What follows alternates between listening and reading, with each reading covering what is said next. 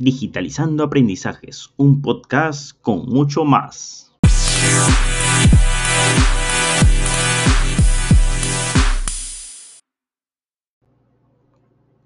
Síndrome de Mario Benedetti. Todavía tengo casi todos mis dientes, casi todos mis cabellos y poquísimas canas. Puedo hacer y deshacer el amor, trepar una escalera de dos en dos y correr 40 metros detrás del ómnibus. O sea, que no debería sentirme viejo. Pero el grave problema es que antes no me fijaba en estos detalles.